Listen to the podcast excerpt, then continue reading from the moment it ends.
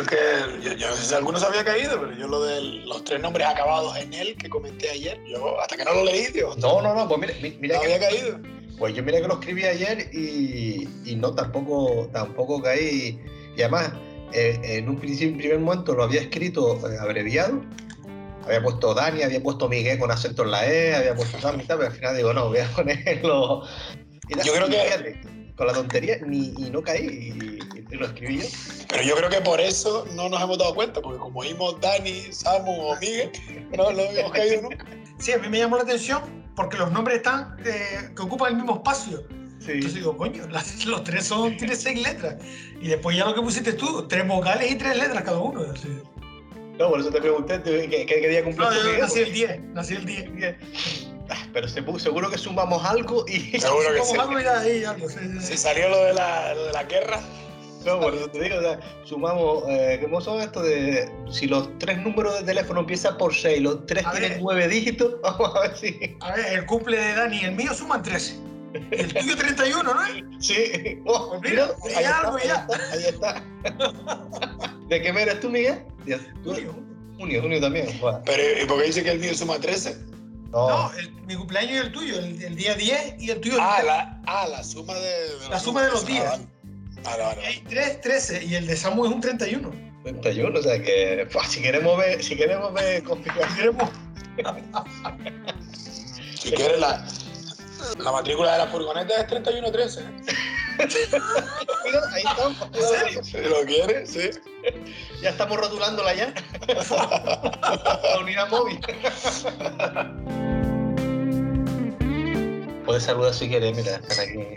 Y no traes nadie. Buenas tardes. Buenas tardes. ¿Qué tal? ¿Cómo están? Hola. A- Acércate, No mira, que no se te ve con el fondo. ¿Dónde, dónde me pongo? Aquí, ponte aquí, de aquí delante de la cámara. Hola. Agállate un poco, no te ves. No te vas a ganar. Joder. Coño, Mila, no se ve yo. Qué, qué buena es la croma. Ahora, mira, sales ahí. Ahí. Ah, vale. ¿Qué tal? Mira, Mila, ¿te parecieron raras las películas esta vez? ¿O algún pero? No, tío, vas, vas- vas mejorando, Dani, vas mejorando. Pero Una no la pude ver porque no sé si él le dijo que no, ahora se lo iba a decir, ¿no? Ah, vale. No, eh, el, No, el- está guay. el rollo fue, también tengo que decir, cuando, cuando dije, no, la de esta semana la has cogido Dani y tal, dice, "Buah, Ay, yo- Mentira, Dani. Cría fama y acuéstate a dormir, ¿eh? Eso es mentira, Dani.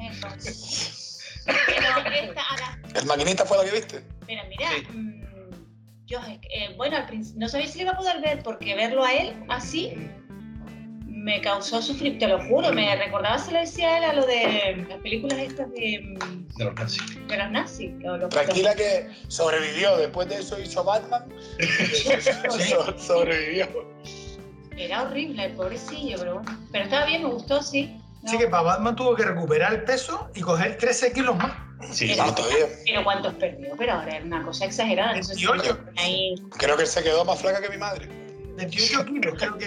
Sí, que eso es lo que pasa. Por ejemplo, tu madre es delgada o Raquel, ¿vale? Pero no tienen aspecto de este. Claro, este Vale, enfermo. es- es- es- enfermo. es, es su constitución, ¿no? O sea, tu madre es muy delgada o Raquel, y tú la ves también, pero este pobre que Ah, aspecto de eso, de enfermo. de enfermo, de enfermo total. Sí, sí, sí. Conseguido, conseguido. Pásalo bien. Bueno, Vale. Venga. Venga, hasta chao. luego. Hasta luego. ¿Qué pasó? ¿Comenzamos, Dani? Espérate, te vamos a retomar. El, el- el último comenzamos es el que elige, ¿no? ¿No? Sí, sí, sí. O el primero, no sé, como sea, me da igual. Pues nada, comenzamos.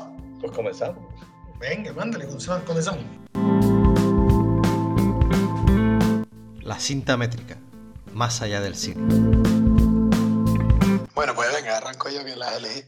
Pues bueno, estas no estaban entre las opciones que había planteado yo la otra vez anterior que me tocó, pero se me ocurrió meterlas por, por la chicha que, que le, soca- le solemos sacar a, a películas que te dan que pensar, ¿no? Que no son tan, tan todo hecho como pudo pasar con la- las otras que elegí, ¿no? Por ejemplo, la de, la de Náufragos o la de Buried, ¿no? Que tenía su, también su, su lectura, pero es más, más simple, ¿no? Digo, te está mostrando todo, ¿no? no hay, hay poco que, que son sacar y por buscar algún tema que diera pie a esto, pues simplemente pensé en, lo locura, en la locura, ¿no? Y a partir de ahí, pues busqué dos películas de, de épocas distintas y con tramas distintas también, porque más allá que eso, como un poco tienen que ver y ver qué, qué lectura le podíamos sacar. La del maquinista, la- las dos las, las había visto una vez. La del maquinista más recientemente, porque es más nueva, pero cero recuerdos, muy, muy por encima. Y, y en esta ocasión me sorprendió más para bien el maquinista que la anterior vez que la vi. Así que empezamos por donde quieran, a mí me da igual. Pues yo, yo la primera, no sé, me da igual empezar también por una por otra, pero la primera que yo vi, por ejemplo, de las dos fue el maquinista, porque por problemas técnicos no, no podía ver la, de, la del corredor sin retorno, hasta que la- al final pude verla y tal, y la vi esta mañana, mm, y la vi en, encima en, en versión original, la quise ver en versión original, porque la versión doblada que conseguí era horrible, era malísima, pero malísima. Eh, una cosa de faltaban eh, trozos de diálogos, eh, luego la, la mitad, la mitad de, de los diálogos eh, estaban tuvo que ser una, una copia, estas que, que luego vuelven a colgar después de mucho tiempo, con las partes que se censuraron en su momento, porque al ser una película de los años 60, se censuraron bastante. Espérate, Dani, no te toques el micro, jodido. Ah, Perdón, que como no oigo, perdón. No, es que luego no sabes lo que cuesta quitar todo ese rollo.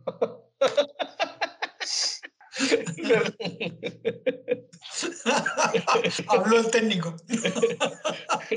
Sonora, sonora, de- horas de, de estar ahí. No, no, perdón. No, que lo que decía, que, eh, que había un montón de partes que estaban eh, en inglés y claro, te dejaba fuera de sitio eh, viendo una parte doblada, viendo la parte en inglés. Al final digo, cogí, me, me volví a, a buscar otra copia y la busqué con, versión original con subtítulos que por lo menos ganó porque me estaba costando muchísimo. Yo creo que debido al, al mal doblaje que tiene la película o la copia que yo conseguí, eh, tenía un mal doblaje horrible. Mm, Me, estaba sacando de la película todo el rato, no, no podía verla bien, no, no, no, no conseguía entrar. Sin embargo, El maquinista sí, una película que eh, entré desde un principio, todas las premisas que te daba la, la película, me pareció una película maravillosa. A mí personalmente, si tuviese que elegir una otra, me quedaba con El maquinista, me parece mucho mejor película, más completa, a lo mejor no sé, por, por el tiempo, por lo que sea, por la documentación, que luego ya hay, voy a hacer una comparación tonta para que veas lo, para que vean la, por, por qué digo que a lo mejor el tiempo es lo que influye. El tiempo que decir no es el tiempo que haya que se una de otra, sino las mejoras técnicas, vamos a hablar, o, cómo se, busca más el realismo. Porque, por ejemplo, es una tontería, pero por ejemplo, tú ves Co- Corredor sin retorno y están todos impecables. Da igual que sean enfermos mentales o lo que sea. Están todos bien peinados. eh, las cuatro chicas que salen, las cuatro mujeres que salen en un momento están peinadas. Están todos planchados, mm, vestidos. eh, no tienen una arruga en la camisa.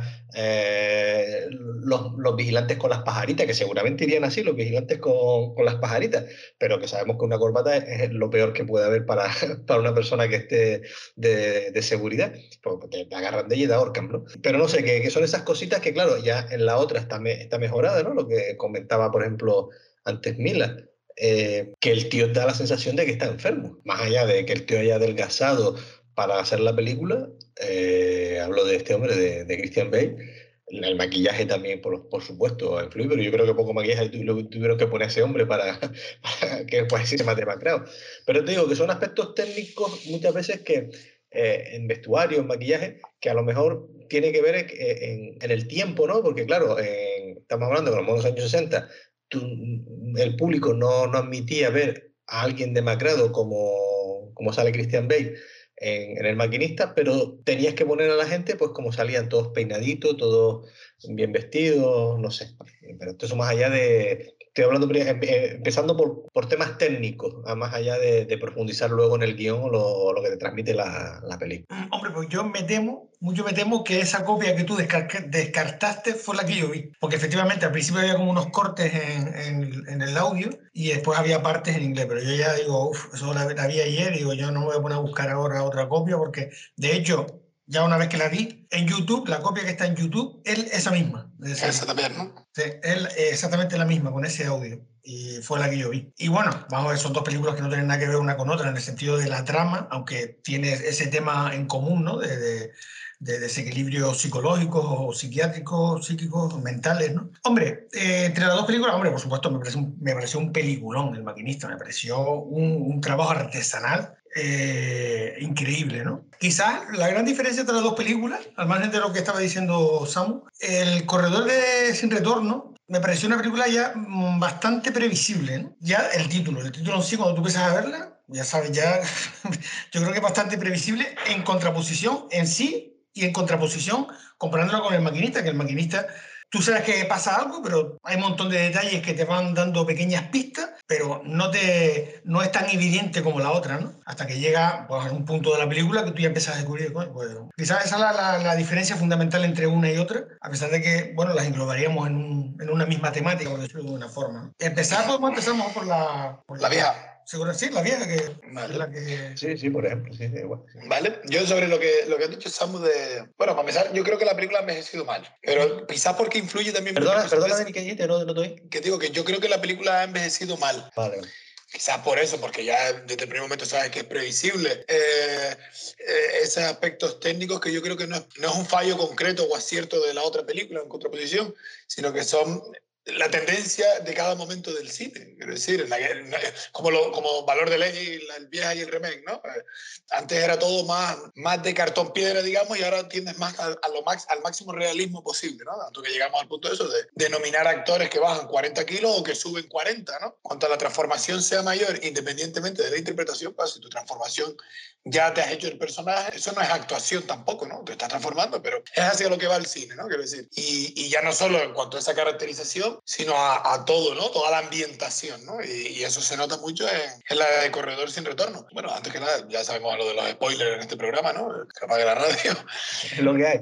que, que yo creo que, que yo tenía el recuerdo de esa película que no me desagradó, ver, más allá de buscar esa crítica de todo, eh, tratamos de ver las películas también acorde al tiempo en el que se hacen, ¿no? Yo creo que el, el, lo que tiene esa película, más allá del giro final, que es lo que podría entrar en debate, o lo moral de lo que es ético, o lo arriesgado, moral, lo ético, al fin y al cabo, pero lo arriesgado de, la idea del tipo, ¿no? Es eh, si al final había una conspiración para matar a quien fuese que mataron en el, en el, en el psiquiátrico, entre los senadores o la dirección del psiquiátrico, o no. Y lo digo porque 30 segundos antes de que acabe la película, el tío está acuerdo y después está catatónico. De todos modos, eso se queda en el aire al final, ¿no? Lo de quién, lo de quién, es decir, el motivo por el que él entró a hacer ese, ese... No, eso estaba claro. El tío entró a intentar averiguar eh, no, el asesinato. Sí, sí, por eso. Que el tío, pero que, que al final eh, no se aclara quién fue el que mató ¿O sí? Sí, sí se aclara, sí se aclara. ¿Se aclara? Se aclara, sí, sí. El tío, además, el tío, el tío cuando lo confiesa, cuando lo tiene cogido en el suelo, lo tiene cogido por las orejas. Que ah, verdad, sí, verdad, sí, verdad, sí, verdad. Que, que aparece el, el, médico y, y, delante del médico el tío confiesa. ¿Sabes qué? Bueno, sí,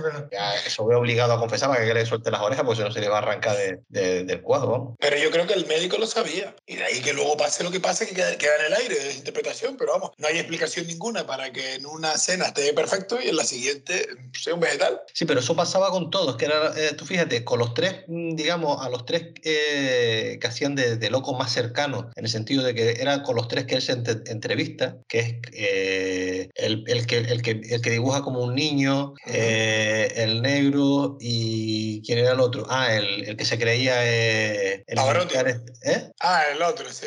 Sí, el militar, el, el, el sí, que estaba con el gorro americano. Sí, bueno, porque, porque el, el, el Pavarotti, no, Pavarotti estaba todo el rato ido del baifo, pero los otros, sin embargo, siempre tenían un momento de lucidez, que era cuando él se iba enterando, en el primero le dice que tenía pantalones blancos, con lo cual él deduce si es celador y médico, el segundo, en el momento de lucidez, le dice eh, que no, que era un celador, y el tercero, en el momento de lucidez, le da el nombre, ¿vale? Con claro. lo cual, tienen, todos tienen 30 segundos de lucidez, eh, tienen ahí, están locos, un waifu, tienen un 30 segundos de lucidez, plus plus, que es cuando aparecen las imágenes esas en color que aparecen, excepto uh -huh. en el tío de, de, la NASA, que ahí no aparecen imágenes en color, en los otros dos le aparecen esas imágenes en color, es el momento que los tíos recobran la lucidez, dicen o dan el dato en concreto y acto seguido vuelven otra vez a irse en el baifo, con lo cual él sigue también esa misma pauta. Tiene un momento de lucidez antes de quedarse catatónico y acto seguido se queda catatónico. Bueno, pero teniendo en cuenta que la película termina ahí, yo no entiendo que, que, se recupere, quiero decir, porque todos los demás, cuando tienen los momentos de lucidez, fuera de esa lucidez, están chiflados. Pero este no, este era una planta. Sí, sí, y, como, como el otro que tenía él también al lado, había uno que, con el que se sentaba mucho una de las escenas, cuando estaba en el pasillo, se sentaba, que estaba sentado en un banco, que tenía un brazo estirado como él, que, que, llegaba el negro, un momento le levanta el brazo y dice, mira, es la estatua de la libertad. Con lo cual se queda en el mismo estado que, que, está, que están los otros, catatónicos, que es lo que le dice el médico a la, a la cabaretista luego, ¿no? Eh, al final dice, sí, no, está, dice, él ha jugado con todo esto, con, con la medicación, con los tratamientos, se ha, se ha hecho, se ha pasado por el electroshock, por la, el, eh, la hidroterapia, tomarse toda esa medicación, dice, al final lo que ha conseguido es dañarse y se queda loco, que es lo que, eh, lo que dice la frase que dice al principio de la película, el sí, escrito, lo de eh, cuando, el hombre, cuando Dios, no sé qué, no recuerdo ahora, sí. Sí, pero que vamos, eso, que, que, te, juegas a, te juegas a quedarte loco. Y es lo que le pasa, ¿no?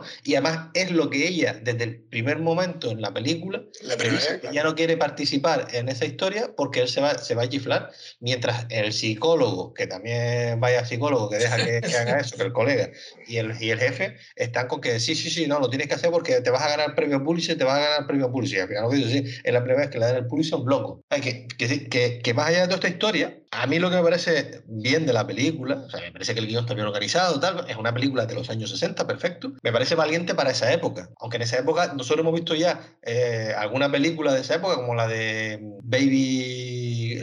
¿Quién? Ah, que mató a Baby Vale, por ejemplo, ¿Quién mató a Baby que también va de este, de este tipo de cosas, de, de gente que se le va el baifo totalmente. O sea, que, es, que, bueno, que siempre ha sido un recurrente dentro del cine, que no es una cosa nueva y tal. Lo que pasa es que, bueno, que ahora mismo a lo mejor saldrán más películas porque ahora uh, está siendo como un boom que la gente, digamos, eh, vamos a entrecomillar lo de salir del armario, de, de estar oculto, eh, no en el caso de, por, por, temas sexuales eh, o, u orientaciones sexuales, sino por el tema psico, eh, de, depresiones, de, maltrato psicológico, que hay mucha gente que por suerte, famosos, que están saliendo ahora de, detrás y, y, están dando la cara y diciendo, oye, sí, que, que nos pasa todo, que con lo cual, esto, consiguiendo una normalización, pues parece que, que, puede haber alguna mejora en tema de psicólogos, en tema de la seguridad social y toda esta historia, ¿vale? Pero eso ya es otro debate. Pero a, hablo del tema de las películas, ¿sabes? Que es una cosa que, que, que el cine ya le lleva reflejando desde hace muchos años. De hecho, la, la, película esta, la, la, ¿cómo se llama? La,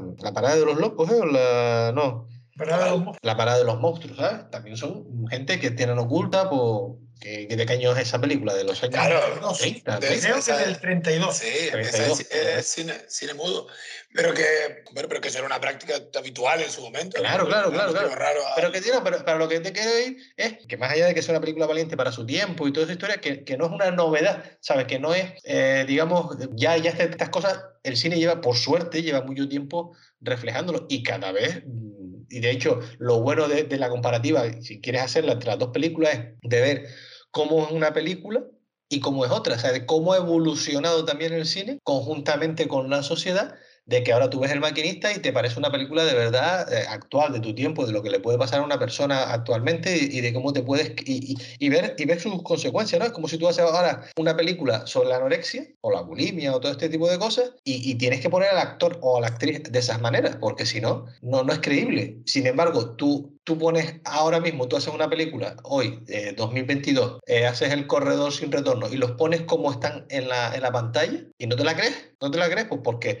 la gente, todos sabemos ya, por suerte, por desgracia, cómo son la, los, los, centros psíquicos, ¿no? O sea, por eso es la importancia que yo le daba antes a, al tema técnico, que te digo que no deja de, de ser solamente un, un, tema técnico, y lo importante muchas veces también es el guion, ¿no? El guion está bien, está bien ahora, lo que pasa es que, como ustedes decían antes, se ve por dónde va a venir desde, desde muy, muy, muy pronto la, la, película. Sí, quizás el momento en el que más se, se ve que el tío ya. No, no, recuerdo qué fue antes, si cuando le grita a Pavarotti que se calle, que no aguanto más, o cuando, o cuando está con la, con la pareja, que él la trata como si fuera su hermana, de verdad. Que se, ya está convencido de que su hermana se ha metido tanto en el rollo que ya se, se ha autoconvencido, ¿no? Y que pasa en la vida real, ¿no? No fue hasta a Bela Lugosi que se murió creyéndose que era Drácula. Eh, el actor que más me gusta a mí de, de Sherlock Holmes, Peter Cushing, ¿no? ¿cómo se llama? Eh, Jeremy Brent. Eh. También se murió de otra enfermedad, pero chiflado también, llevándose el personaje al extremo y autoconvenciéndose de qué tal, de, de Heath Ledger, no sé hasta qué punto es cierto, el que hizo del Joker que murió en la trilogía de Nolan, que el tío se llevaba el personaje tan al extremo en el rodaje que fuera de cámara, parece ser, no tengo ni idea, pero parece ser que que le llevó, no lo sé, malas lenguas puede que sea, ¿no? Lo que luego el tío condujo suicidio y tal, pero que suele pasar. Este, el, de, el de Lincoln también, Daniel Day-Lewis, ¿no? Que también se lleva a los personajes a- al extremo también. ¿no? Sí. O Jenny Johnny Weissmuller, Tarzán, murió. eh, creo También. Que básicamente es eso, no sé, es tu trabajo, pero te lo llevas tan al extremo que acabas. Precisamente el, esta semana o la semana pasada, no recuerdo cuándo lo vi, vi en Movistar hay un documental sobre Daniel Day-Lewis y hablaban de eso que tú estás comentando. Pedazo de actor impresionante. Sí. Bueno, de hecho, es el único que tiene tres Oscars por, como top eh, protagonista. Hablaban. ¿Cuáles fueron? Eh, Lincoln, eh, el último mexicano puede ser, el Día del Padre, sí, ¿no? No, no, no. Es eh, la de mi pie izquierdo, si no me equivoco. eh, Lincoln. Creo que fue el otra reciente también. eh, Ah, la de la sequía de la seda. No, no, esa no es. no. Pero vamos, eh, ahora, ahora, lo- ahora te, te lo busco y te lo digo. Eh, hablaban de, por ejemplo, que el, cuando hizo el, el boxer, Sí, de boxer. boxeador, ¿vale? Mm. El tío estuvo un año y pico preparándose ese papel. O sea, De, cuando, de, de Weissmuller. ¿eh? De, de Daniel Day-Lewis, dices. Sí, Ah, Daniel. Day-Lewis, sí. Eh, estuvo un año y pico preparándose el papel. Estuvo con entrenadores personales, con entrenadores de, bo- de boxeo. tal. Dicen que el, en el documental dicen que el tío estaba mm, con una, o sea, una forma física de un peso medio. O sea, que el tío se podía haber puesto a boxear como, con un peso medio que hubiese podido competir. O sea, el tío se había puesto mm, ya mentalmente, físicamente, que yo creo que es una pasada. Eso ya irse muy al extremo y, y- te puede afectar mm, mentalmente lo que tú decías, Dan, en, en un futuro, porque no sabemos nunca cómo, cómo se va a degenerar tus neuronas. Pero yo creo que eso es, que es un peligro. Pero claro, estos tipos son más allá de, del papel, para mi gusto, vamos. No, que, que luego, claro, luego ves, lo ves actuando y, y te flipas como, como son, o como son sus actuaciones, mejor dicho. Entonces podríamos decir que esta película es una crítica a, a eso, a- a- al empecinarse por alcanzar el éxito hasta el extremo de, en este caso, de Daniel Day-Lewis, o todo esto que estamos hablando, Weiss Muller, el tipo de la película por el premio Pulitzer, por encima de averiguar quién fue el culpable de- del asesinato, etcétera, ¿no? Pues, podemos decir que es una crítica a eso. Y las consecuencias, vamos. Crítica, advertencia, llámalo como quiera. Yo estaba mirando lo del Oscar. eh, Pozo de ambición. Ah, sí, la del petróleo. Pozo de ambición, Lincoln y mi pie izquierdo creo que era la otra. Una crítica, dices tú, Dani, a... Hombre, Digo que puede ser, ¿no? Sí, puede, puede, puede. Uno, uno de las subtramas o de los. Puede ser perfectamente esa, ¿no? de, lo, De- lo- de lo que se puede llegar a hacer con tal de alcanzar el éxito, porque él por encima de, de mostrar la verdad o averiguar la verdad es su éxito personal. Está todo el rato con el premio Pulitzer, el premio Pulitzer, el premio Pulitzer, por encima de querer averiguar quién cometió el asesinato. Sí, sí. Sí, de hecho sí, de hecho al principio yo la película la estaba viendo con esa intención, con esa con esa con ese enfoque de el fin justifica los medios. Así empecé yo viendo la película, después ya eso fue cambiando un poco porque ya bueno, se centraba más en lo que era la, la enfermedad mental, ¿no? Pero sí quisiera destacar una escena que tú nombraste, eh, Dani, que es la de la novia cuando va cuando va a verlo, ¿no? A la a- al centro psiquiátrico, ¿no? Que yo creo que es un- el punto de inflexión de la película, cuando ella le va a dar el beso y él, y él, y él la rechaza, porque para él ella era la hermana, ¿no? Estaba montando, bueno, con el montaje que hicieron de todo esto, ¿no? Y yo creo que ahí es, lo tenía señalado esa escena justo como el punto de un poco de inflexión, porque yo creo que es a partir de ahí, por lo menos yo como espectador, cuando ya mm, digo, bueno, este es el principio, el principio del fin, está claro ya. Es decir, lo que ya veníamos sospechando, ahí se materializó, ¿no? Sí, hasta ese momento parece que el tío lo, lo controla todo. Y creo que está muy bien utilizada la voz en off de su cabeza, ¿no? Eh, transmitiendo sus pensamientos dentro de un entorno que, que, que es como es. vamos. Ese, ese recurso me pareció muy acertado en esta película en concreto. Sí, la voz en off, que es otra cosa. De ¿no? sus pensamientos. hablado de que tal, aquí estaba, estaba justo, justo para lo que necesita el espectador. Estaba bien usado. A- apoyando lo que tú comentabas, Miguel, de la escena esa de, de la hermana, bueno, la hermana, la novia que novia. ¿vale? Que ya la considero la hermana. Yo a esa sumo otra en la que yo, sí, ahí veo ya el punto de inflexión que ya el tío se le está yendo el baifo, pero en el que yo, o para mí, me parece que es cuando él ya eh, está fuera de sí y afuera de, de todo lugar, es cuando con el negro se pone a hacer de Mark Twain y Sí, se pone a hacer Ah, el- sí. eh, Pero yo- el, el- ¿cómo se llama? El barco de vapor ahí con el chu chu, no sé qué, y haciendo, y digo, vaya, aquí ya... Pero yo creo que esa es fingida.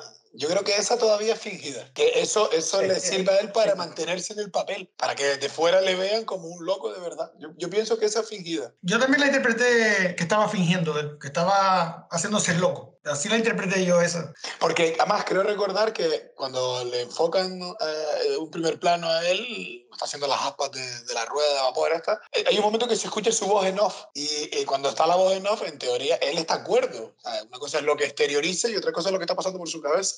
Y creo recordar que en esa escena, cuando se le enfoca a él, él, él dice algo ahí. No lo recuerdo, la verdad que no lo recuerdo. Pero es verdad que la escena yo pensé que, que él estaba fingiendo. No sé, yo, es que como él tiene momentos que... Sí, pero la película es un vaivén un poco de... Sí, sí, sí, sí, que, que no hay muchas escenas que tú puedes pensar una cosa y a lo mejor la contraria, así, porque... Exacto, sí, sí.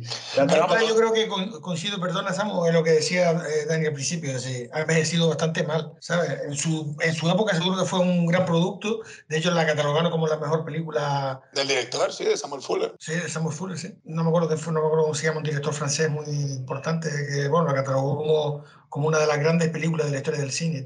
Truffaut. También, ¿eh? Truffaut. No, no, eh, otro. eh, Pero por eso digo de, obviamente, a ver, cualquier película que tú cojas de la historia, técnicamente, mm, quizás incluso, bueno, quizás de todo, ¿no? Con todo lo actual es susceptible de mejorarse. Sí, y hay que verlas en su... Por eso, en su contexto, yo Eso supongo también que- es verdad. Claro, por eso... Pero nosotros hemos visto películas de la misma época. No, no, que sí, que, que puede, que puede ser un que grande- petardo o no. que grande, no, vamos, el tema sí Que no envejece, exacto, Y aunque no sea actual el tema, la película está... Que hay películas La que- misma- y- yendo a lo que decíamos antes, la de qué pasó o qué fue de Baby Jane, que es de un año anterior, es del 62 hasta el 63, no ha envejecido mal, por ejemplo. Bueno, eh, de, de hecho, también... Estaba pensando que- en la evasión. Y pues fíjate. Encima era ni siquiera- francesa. Pues como Exacto. lectura, como lectura de esto que estamos diciendo, de las consecuencias del éxito hasta el extremo, incluso, y es una obra maestra del cine indiscutible, la del de Crepúsculo de los Dioses. Esa tía ya estaba más que olvidada y ella se creía, creía viviendo ese personaje todavía. Exacto, exacto, sí, total. Y es de la misma época. Es decir, que, que el, que el tema de que la película sea antigua no es condicionante ni para que ya no valga ni para que valga. Hay productos Sí, que sí, se sí. mantienen y otros que no. Y a este en concreto creo que, que ha envejecido mal. No es una obra atemporal como puede ser El Crepúsculo de los Dioses. Esto si la ves como en su contexto, ¿vale? Puede funcionar. Sin embargo, hoy en día, pues eso tiene sus su que... Sí, sí, no, no, está claro. Y además, eh, por ejemplo, eh, esta película que tú decías antes, Miguel, lo de la crítica y demás, esta película, mm, según pone aquí, en el 66, eh, fíjate tú, en España, estamos hablando, en el, esta es del 63 y viene a participar en el Festival de Valladolid, en el 66 se lleva la espiga de oro, en el 66 en Valladolid, ¿sabes? Y luego también estuvo en el 63 nominada a Globos de Oro y, y todas estas cosas. O sea, que fue una película nominada en su momento y con premios. Y sí, hay cosas que, que me parece que están bien, pero claro, si nos basamos en, en el envejecimiento o comparamos esta película con otras de la época y el envejecimiento, las, las dos que hemos visto, por ejemplo, lo que ponía Dani perfectamente, El Crepúsculo de los Dioses o la de ¿Qué pasó con Baby Jane? Mm, Son películas que han envejecido bien, y está. O, o me parece eso a mí. Sí, sí, sí, sí. Entonces, como temática común, obviamente lo que es evidente, ¿no? Es eh, momento de falta de lucidez por las consecuencias, ¿no? Es lo único. ¿En común con qué, Dani? ¿Con No, qué? digo, entre, entre las dos películas, entre, no entre, entre el maquinista y... Ah, bueno. Sí, esa locura, lo otro es... Hombre, es que lo otro, vamos a ver, el maquinista no, yo- el maquinista no es solo locura, el maquinista es culpabilidad. Sí, El también ha hecho en por- el maquinista hay una gran dosis de culpabilidad que tú llegas a entenderlo al final. Cuando, de hecho, la última escena del maquinista es cuando él descansa, cuando ya él se, se, se, se entrega, ¿no? Cuando él se entrega, lo meten en la celda y él descansa. Porque hay un tema de culpabilidad, yo creo que es lo que diferencia también temáticamente una de otra. Hacer en su momento, lógicamente, vamos a ver, es un thriller psicológico, pero porque él no puede superar eso que, que ha pasado, ¿no? Y no puede superarlo, y, y aparecen sus otros yo, por decirlo de alguna forma, en la película, que están, es una lucha interna, es una lucha mental, pero mm, la culpabilidad que hay, por ejemplo, en esta película no, no, no, no aparece. ¿no? No, no, por eso digo que como tema común de eso es la locura y ahora llego a esa locura, pues eso es diferente. Por eso que hay ocho, otros muchos matices que además hacen del, del, del maquinista una gran película. Aparte de que es una película que se ve más fácil, porque es una película que tiene 18 años y se ve, ¿sabes? Es una película más al lenguaje contemporáneo. Hombre, la verdad que pensé, digo, esta película, si lo hubiesen hecho en la época que hicieron la del corredor, ¿cómo hubiese sido, no? Porque seguramente no sería, no sería, no tendría el ritmo que tiene, no tendría el déjame entrar que tiene, bueno, pues posiblemente, no sé, Hay películas, ya digo lo que ustedes están diciendo, ¿no? Hay películas de la época de esta que, que bueno, que, que no han envejecido y se mantiene con el paso del tiempo, ¿no? Pero bueno, esta no, no pasa nada. Pero sí, fue una película de su época, así como decía Samu, pues nominada a premio, ganadora de premio y, y bueno, presente en la filmografía mundial de la Bueno, historia. y- pero vamos a eso no quita que la película tenga cosas eh, a nivel de act- actorales o Sí, cosas a sí. nivel de algún plano interesante que, que está ahí. Y también te digo, hay otras cosas que me sobraban de la película, pero también estamos, eh, la estoy, con- la estoy siendo, siendo cabrón en ese sentido, siendo mala persona, eh, juzgándola fuera de, de tiempo, ¿no? Porque, por ejemplo, a mí la escena en la que el tío se mete en la habitación donde están las mujeres que están cantando, bailando y... y A la ninfómana. Sí, que, eh, sí, que, que encima tienen que ser ninfómanas, porque son ninfómanas, ¿sabes? Es que no. Hombre, es un puede haber cogido cualquier otra enfermedad, ¿sabes? Que, pero como que, que el macho man se mete allí y esa secuencia completa, el ataque ese de esas mujeres a ese hombre, no aporta nada, pero para nada, ni al personaje, ni enriquece el papel. ni- Hombre, igual, yo lo único que le veo a esa escena es cosas que le van sumando y que le van trastocando, por, por añadirle cosas, por, la, por, por cómo vivió él esa experiencia hasta el punto que, obviamente, está con las limitaciones de la época, entiendo a lo mejor quizás que la censura, porque esa escena hoy en día es una violación, literalmente, y se vería casi, Sí. que, que la siguiente vez que le dice, venga, vamos por aquí, dice, pero ¿qué hay en, el otro- en esa puerta? Porque yo no quiero pasar más. Pero también estás limitada por las posibilidades, entiendo, de censura en aquella época, ¿no? Y por eso digo que eh, igual eso, si es que la película sufrió algún corte, que a lo mejor de censura ahí hubo algo, que, que lo que hacen es sumar para ahondar en cómo el tío acaba en esa locura. ¿no? Sí, no sé. Hombre, a mí también, por ejemplo, hay una cosa que sí me sorprendió de la, mm, de, de la película, que todavía, o del guion, que todavía le he dado un par de vueltas y no lo entiendo, es por qué era eh, stripper la novia. O sea, ¿por qué buscaron que el personaje de la novia fuera stripper? O sea, no aporta nada el personaje de la, de la novia de stripper. El, único momento que puede aportar algo y tampoco es cuando el médico, el- el de la, el del manicomio le pregunta si él se ponía celoso cuando ella bailaba desnuda eh, delante de otros hombres. Es el único momento que digo, venga, vale, pero, pero te podías haber cambiado otra cosa, ¿no? De, de- de que si tus compañeros de la oficina te miraban las pantorrillas y eras cerca de yo qué sé, podía haber sido cualquier otra cosa. Pero no entiendo todavía la lógica de, de hacer que la chica, que bueno, que no porque sea stripper, ¿vale? Sino que me da igual la profesión que quieras ponerle, pero sí, sí, sí, pero no entiendes el porqué de... no entiendo el por qué, porque bueno, tú en otras películas dices, bueno, es que la- tiene que ser stripper porque da sentido a una parte de la trama. Dices tú, venga, perfecto, me parece maravilloso. Pero en este caso, Quizás esa para justificar que, que se podría ver desnuda delante de otros hombres. Quizás por ser una mujer del espectáculo que dice, pues mira, se puede prestar a esa interpretación, que no es que sea de Oscar, como hermana de, yo qué sé, piensa ver. No sé si estará basado en una novela esto, la verdad que lo desconozco. A mí lo que me llamó bastante la atención, eh, porque es una película del año 62 que se podía haber hecho en color, pero se decide hacer en blanco y negro. Pero me llama la atención después el uso del color, ¿no? Porque yo creo que estamos acostumbrados justo a lo contrario. Películas modernas que están hechas en color y cuando hay un flashback o hay tal, usas el blanco y negro. Y aquí me sorprendió porque es justo lo contrario, una película en blanco y negro, que además que te choca, ¿no? Y, y lo digo valorándolo, lo digo en positivo, ¿no?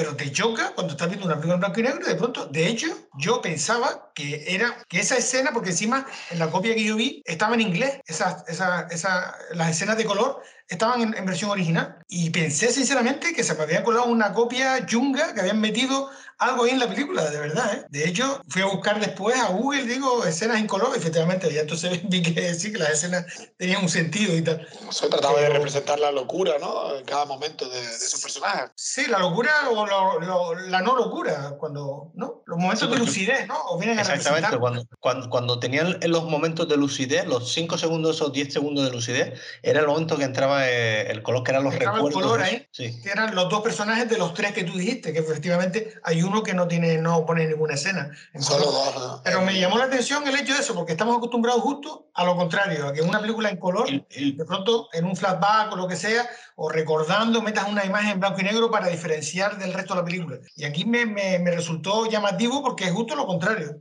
Pero yo digo, lo digo positivo. Y luego hay otra tercera, otra tercera imagen en color, que es la de las cataratas, que es la de sí. cuando tiene el momento de lucidez él y se acaba. Tiene ese momento de lucidez y es como el paso de estar loco, voy a estar cuerdo, pero vuelvo a estar loco de nuevo. O sea, hay tres momentos que es el del Buda con el tipo este de, de, de la guerra de las, de las eh, Sí, el, el primero con el que hablan. Sí, el, el, el negro que es con que se ve que piensa que eres de las tribus amazónicas y él con las cataratas. sí. Y guapísima, guapísima la imagen previa a las cataratas, que está él, en el pasillo y está lloviendo ahí en el pasillo, esa Sí, escena está Sí, sí, guapísima. muy bien, muy bien. Técnicamente está muy bien realizada. Claro, y, y es por, una por- de las, de las que yo le elijo, por lo menos desde un punto de vista técnico, elija eso, elijo esa escena. Está guapísima y después meten, la, meten la- las cataratas esas que tú comentas, efectivamente en color. Para mí hay otra cosa muy buena también de, de guion, que es, o de guion o de dirección, porque aquí ya no sé si en guion aparecería y luego en dirección decidieron no, ponerlo, es no mostrar el retrato que hizo el,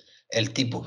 Cuando le dice, pero ese, ese no soy yo, que ya cuando se desbarata el tío, que es cuando se lo llevan, eh, vienen a buscarlo, que eh, el tipo de la NASA, que es el que se cree un niño de 6 años, le, le está haciendo el retrato. No sé si se acuerdan de Sí, sí, sí, en el pasillo y cuando le enseña el retrato, dice, ese no soy yo, ¿quién es ese? Y empieza a pegarle. A mí me parece un acierto no enseñar el retrato.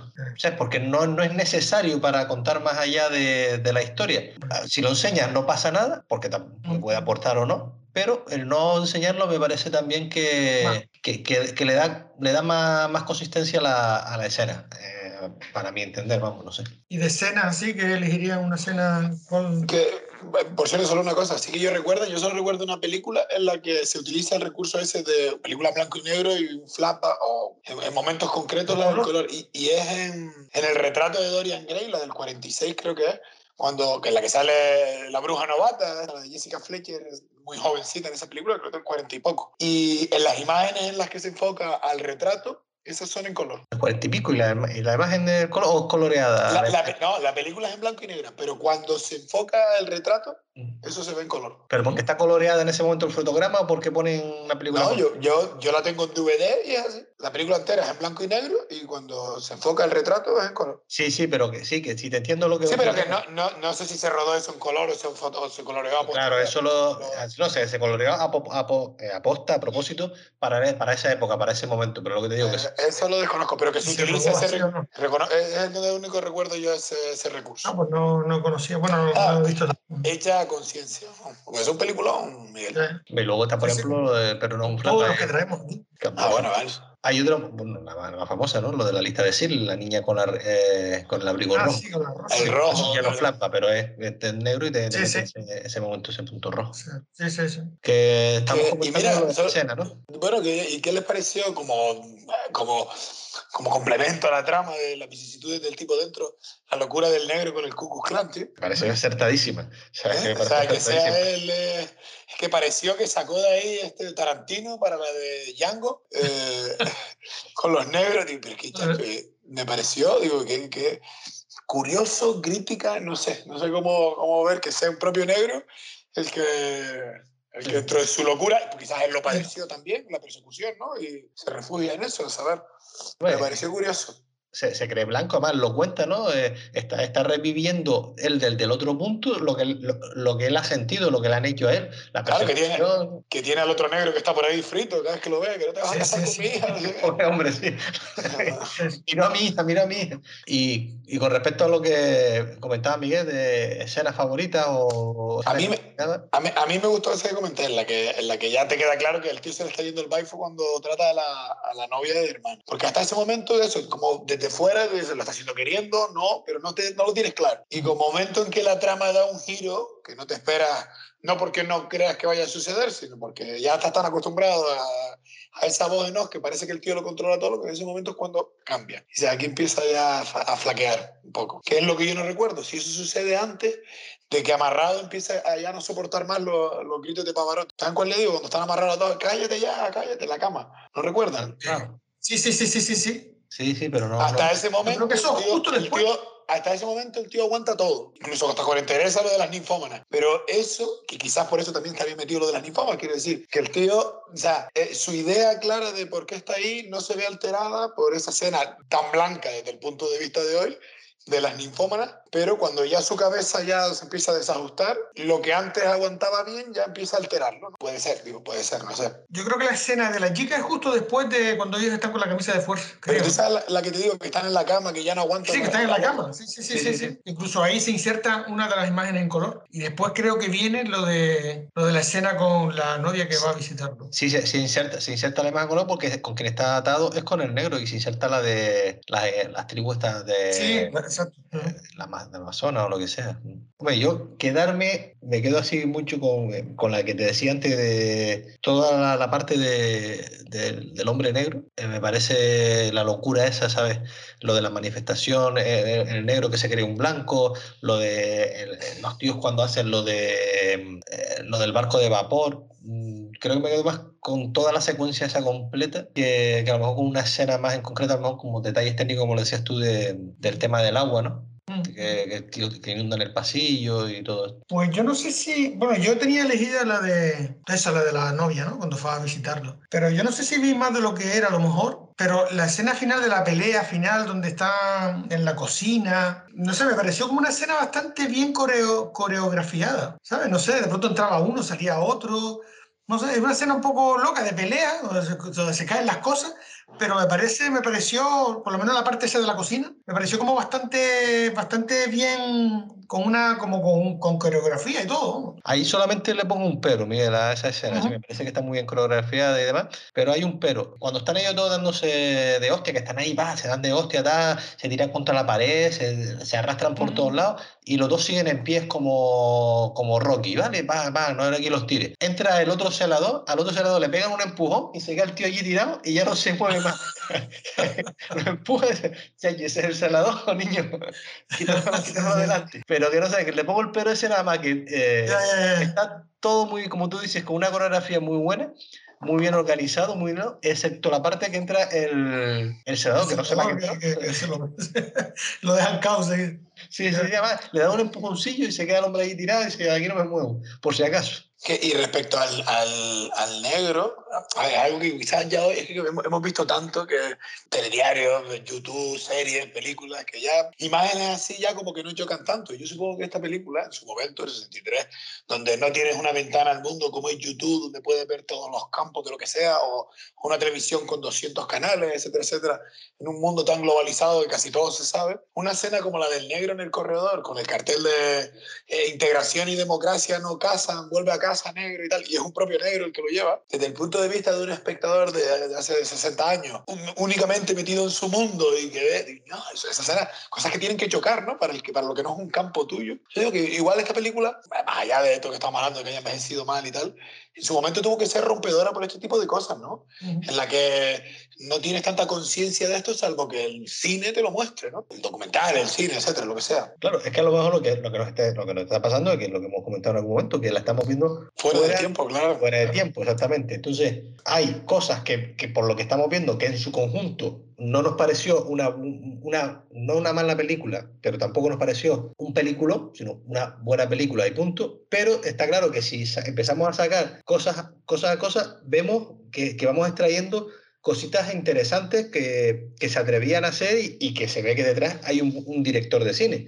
O sea, que no, es, no, no, no era un tío manco, ¿vale? Que no, no era alguien que dice, bueno, pues lo ponemos aquí a, a ver qué sale, como hemos visto en otras muchas películas. Es cierto que a lo mejor en su conjunto, o es la sensación que yo estoy teniendo después de, de, de nuestra charla y después de, de, de haberla visto cada uno individualmente y demás, eh, creo que es eso lo que nos está pasando, que, que sí sacamos cosas positivas, tanto a nivel técnico, eh, a nivel eh, actoral, eh, de decir, bueno, pues la actuación de esta persona, mm, retazos de guion, cosas concretas que sí, y otras cosas que no nos ha gustado, ¿no? Como decíamos antes, lo de la... o que no entendemos, como me pasó, fue mi caso cuando dije lo de la, lo de la chica, que no entendía por qué tenía sin, embargo, fíjate, claro, desde el punto de vista de hoy, ojo, eh, yo entiendo que siempre ha sido así, ¿no? Al fin y al cabo, una stripper, vale, yo qué sé, no es una prostituta, pero digamos que no está en una escala social alta, media alta, ¿no? Digamos que es pueblo llano bajito, ¿no?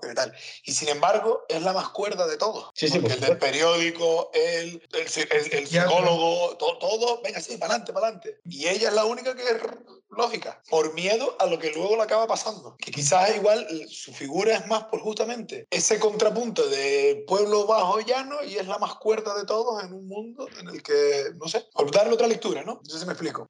Sí, sí, puede ser, puede ser, puede ser. No, no digo que no. Ese contraste, ¿no? O sea, Retomando un detalle que dijiste, Dani, antes de hace un momento de, de la época de la película, porque muchas veces, bueno, pues la gente no se entera mucho de, de los temas, del tema del Ku Klux y tal. Era una época que no tenía, que no había YouTube, una época que la gente no tenía mucho acceso a la información.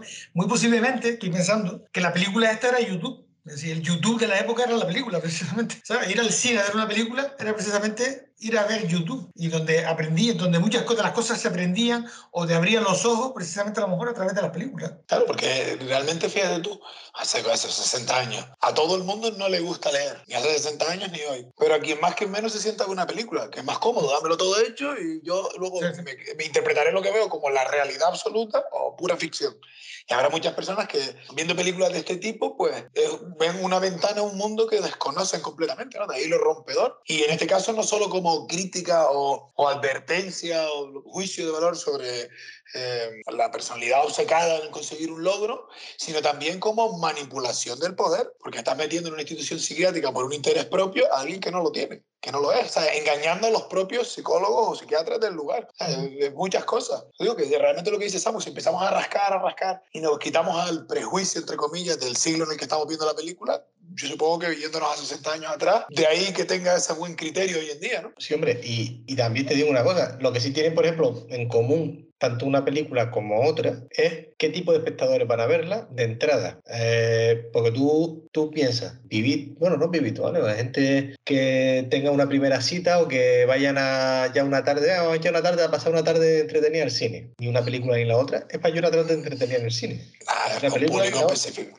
¿Eh? No, no sé si me explico o por dónde, por Sí, dónde sí. voy, ¿sabes? Es, o sea, es público eh, que, que quiera ver cosas interesantes en el cine. Ah. Una como otra. Sí, hay gente que busca más que la mera evasión. Exacto, porque, porque a todos nos pasa, ¿vale? Tú a lo mejor, y aquí in- me, me incluyo yo también, ¿vale? No, no soy mejor que nadie. Yo a veces, cuando vas al cine, dice, lees la sinopsis de uno la sinopsis de otro y dices, ya, y esto no, esto, esto no está hecho para mí hoy. Esto no para mí hoy. Hoy quiero ver Rambo. Eh, pues, por ejemplo, o, o- o me voy a ver Cámara Café la, la película, porque llevo yo una semanita como para verme eh, un tío metido en un manicomio para ganar un premio, a ver si gana un premio, o el otro que, que está remordiéndose la conciencia. Yo qué sé, te puede pasar eso perfectamente. Y como, sí, sí, y como decíamos en capítulos anteriores, el cine es evasión y el cine es espectáculo y es pasar el tiempo. decir, Que son, no, son, no son dos películas fáciles de vender para, para, el- para, el, para el blockbuster, ¿vale? O sea, esto estoy hablando. Y luego tú ten en cuenta que además esta película es un thriller. Tú, tú, yo, tú me, yo te cuento Sí, sí, de, sí, qué va, de qué va, ah, luego tú, esto es como los libros, ¿no? Me lo leo, me lo imagino en mi cabeza y luego la adaptación es otra cosa. Pero te hablan de un tío que se, se ingresa en un manicomio para averiguar un asesinato, aparentemente es atractivo, ¿no? Es un thriller. Hombre, está catalogada como thriller, thriller psicológico. Los dos, las dos creo, vamos. No... Lo que pasa es que esto es como todo, ¿no? Quiero decir, eh, eh, lo decimos antes, ¿no? No por esa regla de tres de lo que voy a ahora, una película del siglo XXI mejor que una del 20 o del 2022 que, hace, que es de 1922. Pero que lo, lo difícil es tener la idea original y plasmarlo. Luego superar lo que ya hizo otro, ya tienes una referencia, ¿no? Y no sé si esto se había hecho antes, ¿no? La idea de eso, de, de meter a alguien cuerdo en otro sitio y las consecuencias que tiene. Y como primer intento, por lo menos que yo sepa, no sé si existirá algo parecido, pero a mí, a mí como premisa, a mí, me- la, la idea me parece atractiva y, y me gusta. Pasa es que luego eso, claro, 60 años después tiene sus peros. 60 y 80, porque estás de 60 y, y no, somos 80 no. 60, Eh, 60, 120. 60, Sí, sí, sí. 50, 50, 59, porque es del 63, ¿no? Casi de la edad de Miguel. No, cabrón. Esta no la viste en el cine, ¿no, Miguel? Recién estrenada. Pues nada, pasamos a. Sí, a la otra, que como siempre decimos, y nos repetimos, no quita que estando en una volvamos a la otra porque nos acordamos de Claro. algo o, o encontramos una coincidencia. O sea que, Referencia. maquinista. Bueno, yo del maquinista empiezo, ¿no? Como tal. Sí, sí, sí. Yo lo único que diré como algo interesante, más allá del tema de, de las consecuencias y el porqué de todo lo que le sucede, me recordó en muchos aspectos a Memento, en el sentido de, de la reconstrucción que tú te vas haciendo en la cabeza de todo lo que te están narrando a medida que avanza la trama. Porque al principio, yo no sé ustedes, yo, yo recordaba ciertas cosas de la película, pero yo al principio iba per- más perdido que igual de lo que estaba viendo de esto que es. La que te vas haciendo tú una composición y tal. No es, es- o sea, las dos películas no son para un público cualquiera, pero esta en concreto, porque la otra es más lineal, más se, ve, se sobreentiende más fácilmente, ¿no? Pero yo creo que El Maquinista es una película de mucho detalle que no todo el mundo, ya no digo apta para ver, sino que entendería por lo menos en un primer y segundo visionado. Yo esto no lo digo en positivo, lo digo en negativo. A mí me- fastidia un poco las películas que tengo que ver dos veces para... Pero bueno, entiendo que la película, como Memento, acabas de nombrar Memento y efectivamente la tenía ahí, ¿no? Porque Memento es una película que tienes que ver dos veces. Es que tienes que verla dos veces porque es que es, imposible. Y esta, bien, eh, hay un montón de detalles que no es que no entiendas los detalles, es que no los ves, simplemente. Hay un montón de detalles que no los ves, porque no los ves, porque tú estás viendo la película, estás viendo la trama, ¿sabes? Es el único punto flojo que yo, flojo entre comillas, porque bueno, la película es como es. Es decir, es que te están mintiendo, desde el minuto uno te están mintiendo. Te están mintiendo porque sale con, con- con un tío colgado aquí a y, y el tío no existe. Eso, ¿sabes? Eso lo ves al final, ¿no? Pero la película me encantó. Vamos a ver. Eh, pero tengo un punto ahí, un punto ahí, una lucha interna, ¿sabes? Entre este tipo de películas que eso, que hace falta después varios visionados para realmente captar todo el sentido y ver, ya no solo entender, sino ver todos los detalles que tiene la película, que está llena de detalles que, que tienen sentido, pero que ese sentido, ni esos detalles los ves hasta que no llegas al final. Entonces, Claro. son como unas películas trampa que tú dices, pero, pero la película me encantó, reconozco que me encantó, pero más me encantó después cuando ya empieza, cuando vuelvo para atrás, porque yo por lo menos volví para atrás para ver un poco escenas sueltas y ver un poco y disfrutar de un montón de detalles que en un primer visionado ni los ves. Es que, perdona, perdona Samu, que te adelanto yo, es que lo que tiene esta película es que toda una colección de detalles te lo da mucho antes, ya no del desenlace, que por supuesto va a ser el final, Ujú. sino de que tú tengas claro qué es lo que ha pasado. Sí, sí. Entonces, te- no es que te los hayas perdido porque los has visto, pero piensas que es algo que está ahí, o sea, sin importancia, ¿no? Ujú. Y, y el paseo en, el- en el- La ruta. en- en la casa del terror, esa, eh, que te cuenta la película, la historia está contada en ese paseo. Sí, sí. De hecho, una de las escenas claves creo yo que es esa. Sí, no, lo que, lo que decía, a mí esta es una película de estas que me gusta ver en casa solo, tranquilo. O sea, en casa, no, no, no vamos a renegar de, de la pantalla del cine, pero en el cine esta película igual no la puedes ver tranquilo, porque está el que está comiendo las roscas, el que está comiéndose los nachos, eh, el otro que está encendiendo el jodido móvil y te pone de los nervios. y te- Esta es una película sobre todo por los detalles, ¿no? Porque tienes que estar concentrado en, en lo que te vais viniendo para ir procesando poco a poco lo que, lo, que, lo que está pasando. Porque, como bien decía Miguel, es una película que te va engañando. Y tú entras en esa premisa de, de que, ¿sabes? Ya hay un momento, tú dices, a ver qué pasa y tal, pero llega un momento cuando ya, cuando le cortan la mano a- en la fresadora a, al Ironside esta de Michael Ironside, que no, no, no, ¿cómo se llama Michael Ironside? El que salía en V, el de, el de V. Y en, los- y en los inmortales dos.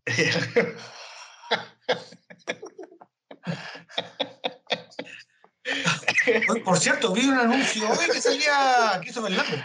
Sí, igual, el de Un Renault. anuncio de un coche que salía del agua. Sí, pero más viejo, Renault Laguna. Sí, sí, no, que- era un Renault y tal, pero lo vi hoy porque estaba viendo un programa y salió eso y después vi que era, era Michael Lambert, Michael, este hombre.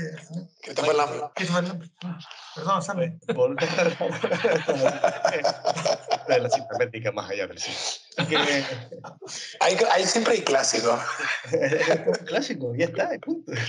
Y, y son gente que tenemos en el corazón. Algún día aparecerá Christopher Lambert en la- alguna película. Sí, antes de que se muera, pasará por aquí y habla con nosotros, lo subtitularemos. Que lo que te decía, cuando, cuando le cortan el brazo a- al tío, o cuando pierde el brazo en la, en la máquina, ahí ya. Ahí es cuando ya nos damos cuenta perfectamente de que todo es mentira, de que hay algo que está ya que está mal, porque hasta ese momento sí, hay ciertas dudas, pasan cosas que, que no te cuadran, ahí ya te está dando detalles continuamente, por ejemplo, con lo del, lo del 1.30, lo de la hora, cuando está con Aitana Sánchez y siempre se ve del 1.29 al 1.30, y se ven varias veces que es siempre lo mismo, el 1.30, el 1.30. Pero hay detallitos que lo, que lo que bueno, y a este hombre quién le está poniendo lo del ahorcado en la nevera, ciertas cosas. Pero claro, como él te dice que no es que lleva un año sin dormir, tú entiendes que bueno, que el tipo estar pues un poco oído, que tiene que poner los post para recordar, que, que tiene ciertas obsesiones, porque una persona que no duerme al final se termina obsesionando. Pero claro, hasta que no aparece Iván el Terrible allí, eh, el calvo aquel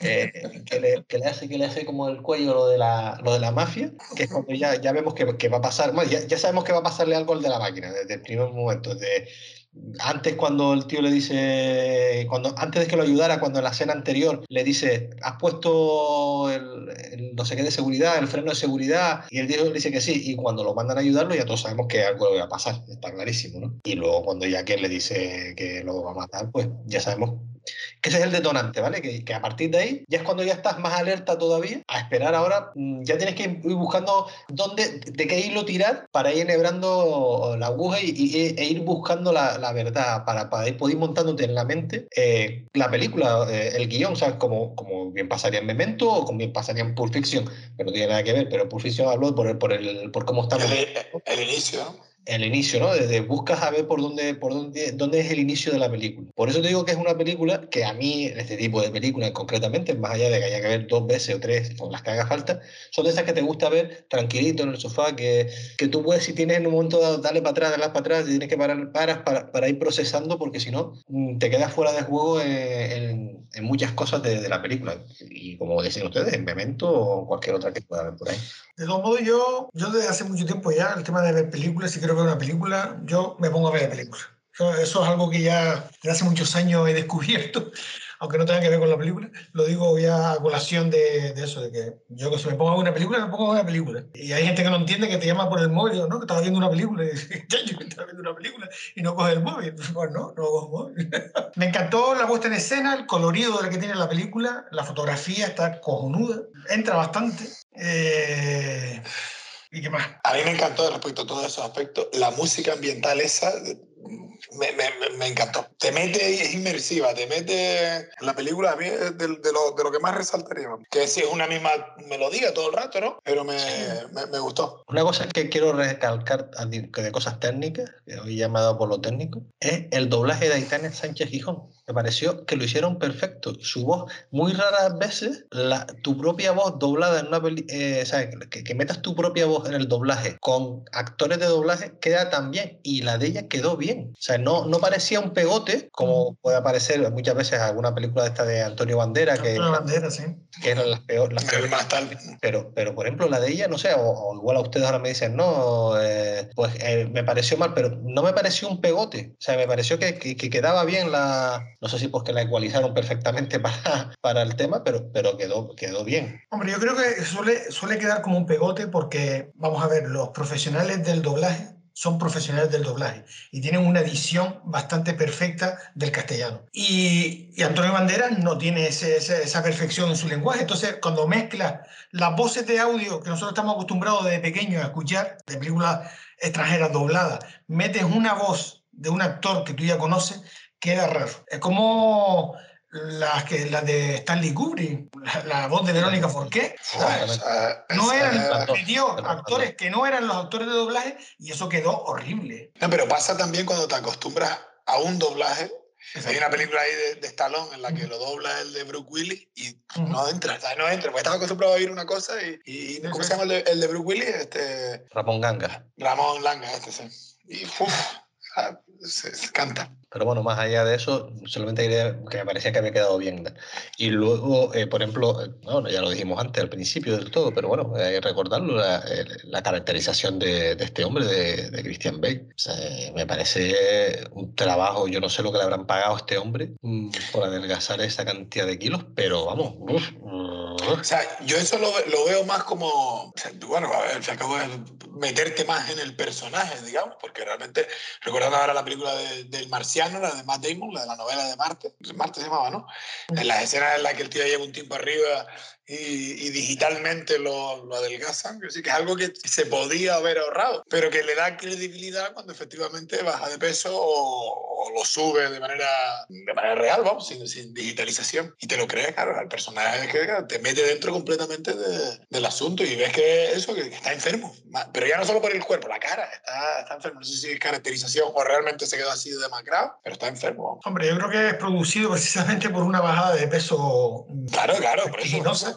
Te deja esa cara de, de enfermo. Es que, es que fueron casi conoce- 30 kilos. Y conociendo a esta gente que, que se mete, a a actores como este, ¿no? Que se llevan la interpretación al extremo y tal, vete a saber si quizás el día anterior al rodaje estuvo sin dormir de según qué escenas para todavía parecer más cansado, ¿no? Y más metido en el asunto. A saber, ¿sabes? Bueno, que me hizo recordar a Matthew McConaughey, que también hizo una película de... La sí, de, la de- la de Dallas Bayer Club, ¿no? ¿No? Sí, que, Sí, bueno, bueno, esa que llevó que se el ganó el Oscar, ¿no? la Oscar. película esa. En la que se llevó el Oscar, sí. Se llevó el Oscar, sí. Me, me recordó en todo momento. Me, me, me- Pues sí, mira, no, no había pensado en eso, pero sí, ¿verdad? Sí, sí, sí, sí, tienes razón. Me acordaba un go de- del otro actor, de, de la otra película, ¿no? que también era vamos, eh, extremo, el, la de Gardel, ¿no? ¿Qué hace Daniel? Es que se me, se me apagó la regleta y se me estaba quedando sin batería el iPad, tío. Digo, coño, Ah. ¿qué pasa esto? Así que se me fuera a cortar esto en todo el, un 10%. Que, que estamos así, lo del, del tipo de. Que, que más allá de, de adelgazar, que bueno, que tú puedes adelgazar o no, pero luego hay que saber actuar y hay que saber interpretar. Porque yo puedo bajar, eh, que no, no lo voy a hacer, eh, la cantidad de kilos eso que bajó ese hombre, y por mucho que me ponga delante de cámara, no voy a, no voy a actuar ni voy a interpretar como, como si ese hombre. Fran, no hay duda de que Christian Bale es uno de los grandes actores de este momento, ¿no? Precisamente el otro día estaban poniendo en la, en la tele la, la del Imperio del Sol. Y lo vi Esa no la he visto. Esa no la he visto. Yo la vi. Era jovencito él, ¿no? Sí, sí, sí, era, eh, tenía 12, 10, 12 años. Esa la vi yo en el cine, Miguel. Era yo jovencito también como él. Que de él, otra película que tendría su lectura, porque yo recuerdo haberla visto una vez y quedarme patinando, es American Psycho. No sé si la han visto, de Christian Bale. No. Me suena el título. Sí, me Pues- pues esa también tendría chicha. No. ¿Y alguien sabe por qué esto es una producción española? Porque el director no tiene una carrera americana. Porque, porque todo el equipo técnico y todos los demás son todos españoles. ¿Tú lo viste en los créditos? No, no. Los créditos son todos españoles. Todos. O sea, que- que la, la productora que consiguió fue española. Esta película, esta película es anterior a Buried, ¿verdad? No, no, mira, ahora no tengo, no tengo la fecha ahora de. Eh, Era creo que- 2004. Y la otra creo que era 2010 o así, Sí, podría sí, ser era 2004. 2009. Eso había 10. 18 años. ¿eh? No sé, te lo digo enseguida. Yo tenía, me acuerdo de la época, un colega todo flaco que le llamaban el maquinista. Era, era- Paso mañana. Eh, tú eres del 2010 y esta es del 2006. Eso, 2000, 2004, ¿no? 2004, 2004, perdón. 2010 y 2004, sí. Que lo que te decía es que, mm, que son todos españoles, que me quedé por, por curiosidad, por lo mismo que tú estás diciendo ahora, Miguel, me quedé por curiosidad a ver los créditos y, y eran todos españoles. Lo único que había era el guionista, el director y toda la historia, que no eran españoles. Mira, por, por plantear un debate, digo, por, plante- por plantear un debate mi punto de vista, ¿no? Es decir, a mí personalmente como historia me gustó más Corredor sin Retorno. Pero esta está más interesante por cómo está contada, ¿no? Entonces, cuando decimos la fórmula para una superproducción, o para una, para una superproducción, no, porque si acabo una que tenga dinero. La fórmula para una gran película, una gran historia, grandes interpretadores, bien dirigida, ahí se ve la mano del director, ¿no? ¿Quién sería Samuel encargado en este caso de montaje, ¿no? Sería montaje, que también corre a cargo del director. Claro, interpretación de los actores. O sea, dar con la tecla para sacar una, una obra maestra es que es complicado, ¿eh? Sí, pero montaje, montaje Dani no corre a cargo del director, montaje corre a cargo del montador. El director, mon- el, claro, el el director está ahí y el montador va a seguir sus pautas. Pero Exacto, un, buen- decir, un buen montador que tenga iniciativa propia, Claro. eh, Eso depende de qué montador contrate. claro, no es lo mismo uno que otro. ¿Te Yo- interesa a alguien que... Exactamente, que tenga visión, porque tú te das cuenta que, que los primeros montajes se hacen durante el rodaje, o sea que el, el director no lo ve. Eh, eh, tú estás montando, tú le vas mandando los copiones. Eh, bueno, eso era antiguamente, ahora con el tema digital no sé cómo, cómo se hará, pero imagino que sigan siendo el mismo proceso. Ah, por, mandando- por WeTransfer. Sí, seguramente, no te extrañe. Eh, le vas mandando, le, le mandaban los copiones a, a la productora para que lo- o al laboratorio para que los revelara y luego se mandaba a positivar lo que la- el, el- el parte de script y, el- y los copiones iba haciendo los, este hombre, el montador, que eran los visionados que luego tenían por la noche, que siempre bueno, eso lo hemos visto en todas las películas, ¿vale? No, en todas las películas que hay sobre cine, eh, que luego el copión lo ven por la noche y van diciendo si esto, si no, si hay que repetir alguna toma, que para atrás o volver para adelante. Pero No lo, lo hay, hay que son muy montadores, tipo Amenábar, Rodrigo Cortés, creo que es otro, otro de ellos, eh, Scorsese, o sea, que, que se, que se meten en la sala de montaje hasta el final. Pero no lo vimos en, montadores. en- Perdón. Es decir, que no lo vimos en la de RKO, lo de Orson Welles. Sí, Él sí. también. Exact- exactamente, era- hay, hay grandes directores. Entonces, es un, es un compendio de cosas, ¿sabes? Es que es una mezcla de, que vaya todo rodado, de que haya un buen rollo eh, desde un primer momento, desde que tú presentas el guion a un- una productora y la productora lo acepte, y a partir de ahí vaya todo rodado. Eh, Es que si no, eh, no, no, no queda una cosa sola a merced de, de decir, bueno, pues si el guion sí, pero si, no, si el guion solo se queda ahí, pues bueno, pues luego lo otro y luego lo demás. Ya tienes que tener una historia buena, una historia buena. Ya partimos del guion. Si el guion es bueno y luego todo lo que lo acompaña al guion sale para adelante bien, pues bienvenido sea, porque un buen guion también se lo puede cargar un mal director y unos malos actores. Claro, por eso te iba a decir eso. Claro. Un Por eso digo que es un compendio de todo. compendio de cosas, es un compendio de cosas y que luego tengan la suerte de que gusta al gran público. Porque esa es la, es- ahí está el, el kit de la cuestión, que le gusta al gran público. El otro día, precisamente, eh, y que no tiene nada que ver con esto, oía eh, una entrevista en, en otro podcast, en un podcast hermano. no, no, no, no llegamos a eso. Pero bueno, eh, en un podcast de, de Buenísimo Bien, no sé si lo conocen. eh. Buenísimo Bien.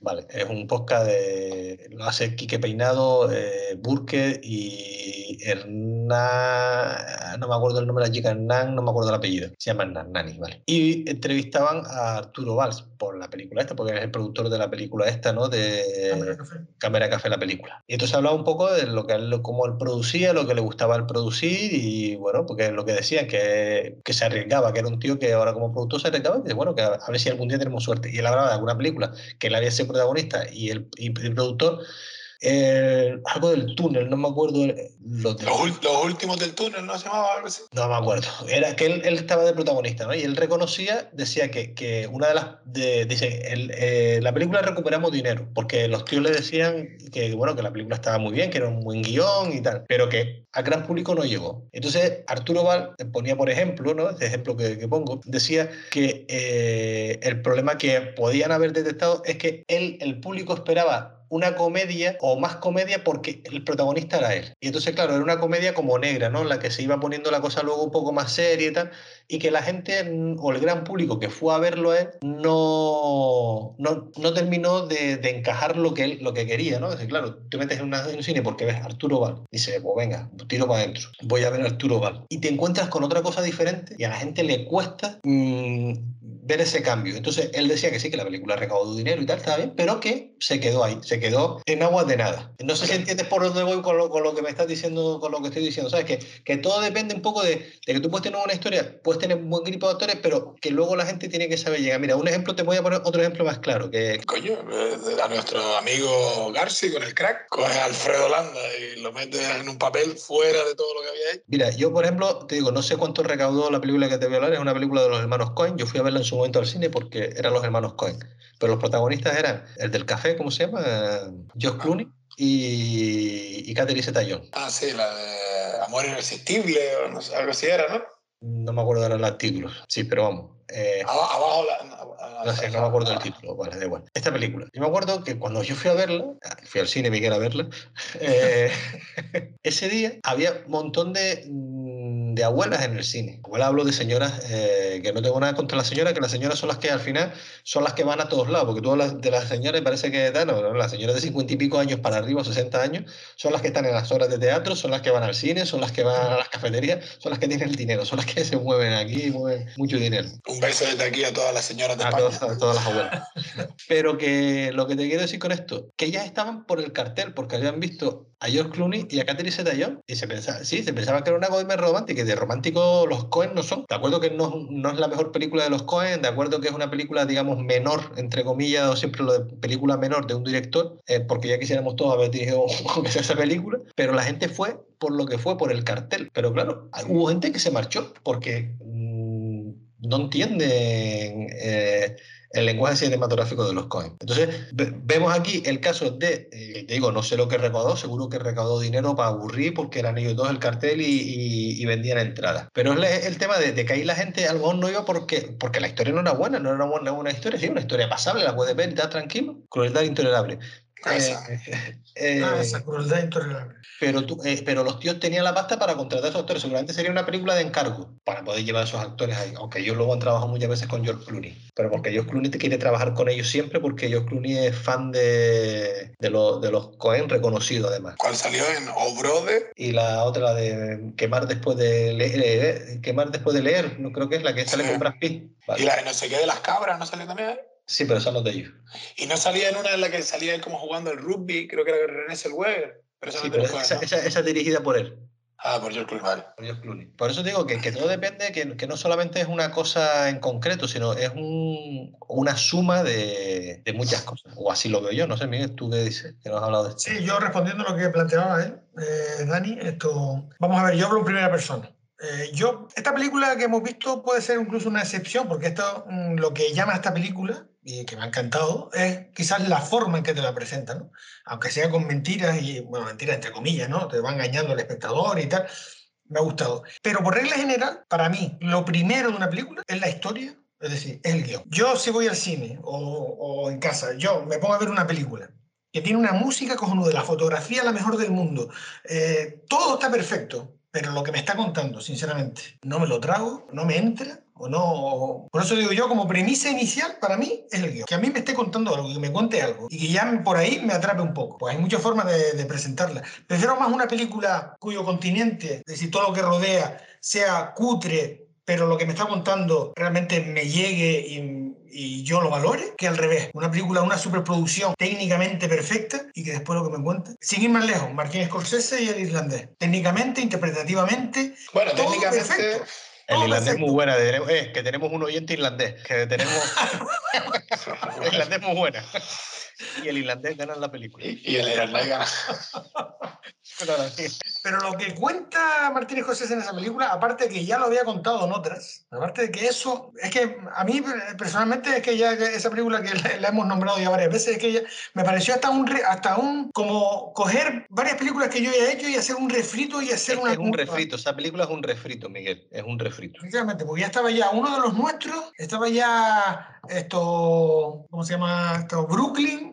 Era. Bueno, había una serie de películas que ya Martín Scorsese había hecho, que ya mostraba esas películas, las había hecho estupendamente. ¿sabes? Esa película sobraba y esa película técnicamente era perfecta, interpretativamente era perfecta, pero lo que contaba no tenía chicha, no, ya lo habíamos visto eso, ya no, ya no lo había contado. O sea, además quizás el atractivo del cartel que tiene, ¿no? Y quizás igual desde fuera, vamos a ver esto del rejuvenecimiento facial en aquel momento, ¿no? A ver cómo se ve. Que creo que es lo que lastra, por lo menos, al gran... Para mí es que me sacaba cada vez que veía De Niro, ¿eh? Uh, Pero tú te das cuenta que eso fue lo que vendieron de la película. claro, claro. En ningún te- momento cuando vendían publicidad de la película decían, pues una película en la que actúan no sé qué, tal, sino te hablaban del rejuvenecimiento digital, que no sé cómo se llama la técnica esa. Pero un momentito, por favor. Disculpe la gente rusa. Nada. Que, Solo que lo, que le, lo que le decía, que eso fue lo que vendieron. Tú imagínate el presupuesto que tendría que tener esa película, además patrocina, eh, eh, producida por Netflix, que la con la que Netflix eh, eh, quería entrar por primera vez en los, en los Oscars, que entró a nominada, pero no se llevó un carajo. O sea, dirigida por Scorsese, protagonizada por, por, toda, por todas las viejas glorias de, de Hollywood. De Niro, Pesci, Pacino. Todos, todos. Pero es que... Pues yo me reía cuando decía, no, es que no ganó, no ganó porque era de Netflix. No, no, perdón, no, no. porque era mala, coño. Ni de coña. Coño, es lo que hay. Pero que te digo, es que, es que solamente, es que te vendían, es que tú ves críticas de esa, y te dicen, no, el rejuvenecimiento tal. Y yo qué sé, tío, que es que me pareció horrible. Igual que el maquillaje digital, que creo que también lo tenía en la película esta por la que estaba nominado Bardem, el La rey, nueva televisión esa. sí, el rey Ricardo este, o Ricardo. Los Ricardo, los Ricardo. Ricardo, ¿vale? La película, bueno, se puede ver, está bien y tal. Y tanto Bardem como esta, como. eh, ¿Cómo se llama la, la australiana? Eh, Nicole Kidman. Nicole Kidman está bien, pero el maquillaje digital o el rejuvenecimiento digital que le han hecho a Nicole Kidman en esa película es que es horrible. Es horrible. Más allá de las operaciones que tenga esta buena mujer. Pero es que es horrible. Y a mí me sacaba muchas veces de la película las, facciones de, ella. Y digo, más allá de la interpretación. Y esa película por lo menos tiene un pase, ¿vale? La de los Ricardos. este. Pero es que la del irlandés ni de coña. O sea, es que tú, por ejemplo, es que tú fíjate, yo estoy seguro que la del maquinista no tiene ni la mitad del presupuesto que tenía el irlandés. Y la del maquinista es un peli, un película. Y la única escena digital que recuerdo, canta que no veas, la del atropello de él. Sí. Si la ves, que, que él se. Uf, de la época, ¿no? 2004, fíjate. Claro. Pero se nota. Sí, sí, sí, sí. sí. Pero, pero bueno, pero, pero, pero es lo que tú dices, es el 2004, estamos hablando de otra historia. Y además, si a ese tío, como estaba de flaco, tú le das una hostia bien dada, Hombre, claro, ¿verdad? O sea, lo, des- lo desarma. Pero lo que te quiero decir es que tú fíjate, y volviendo a lo que tú preguntabas, eso es una buena película porque tiene un buen guion, a- como dice Miguel, que yo creo que es fundamental que cuente algo y esta te lo cuenta y a partir de ahí tú empiezas a enriquecerlo, porque si, sin un buen guion, está claro que no, es que no tenemos película. Ahora, ese guion hay que cuidarlo, hay que ponerle no los mejores actores, sino los buenos actores adecuados. a actores adecuados. A veces, a veces no tienes que irte a, a, a las grandes figuras. Mira, este con una. Luego a Eso que a nivel español tenías a, a Aitana Sánchez Hijón, Que está estupendísima. está maravillosa. Está estupendísima. Y, y- y ya está, ¿sabes? Pero, Y pero a Michael Irons, ¿sabes? que caer ese, pero eso porque nosotros somos.